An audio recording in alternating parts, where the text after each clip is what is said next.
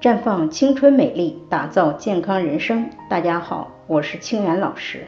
随着社会的开放，女性两性生活的初始年龄越来越年轻化，避孕也成为不可避免的问题。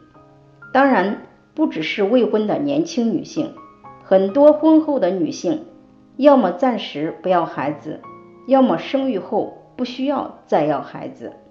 也深受意外怀孕的困扰，因此为了避免怀孕对身体的伤害，使用避孕药的女性也越来越多。马女士今年三十八岁，二胎孩子断奶后开始来月经，担心再怀孕，于是开始口服避孕药。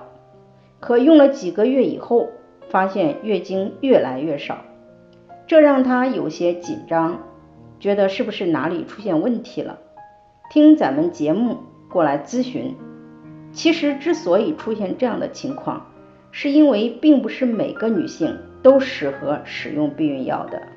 比如年龄在四十岁以下、三十五岁以上、吸烟的女性均不宜使用避孕药。比如过去月经量过少的女性，最好不用使用避孕药。因为长期使用避孕药会使子宫内膜出现萎缩现象，还有就是血栓栓塞疾病的人，如有脑血栓、心肌梗塞、脉管炎等问题的女性不能使用，因为避孕药中的雌激素会增加血液的凝固性，从而加重病情。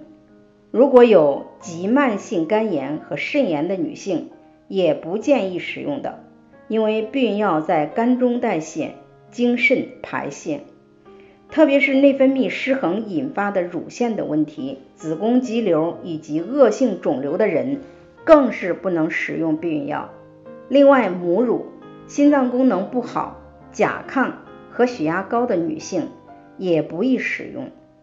如果已经出现马女士这样的情况，使用芳华片进行调整便可。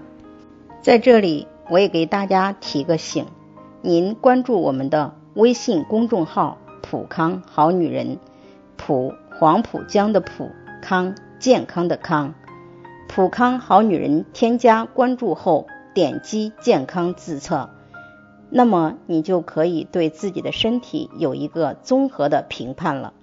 健康老师会针对您的情况做一个系统的分析。然后给您指导建议，这个机会还是蛮好的，希望大家能够珍惜。今天的分享就到这里，我们明天再见。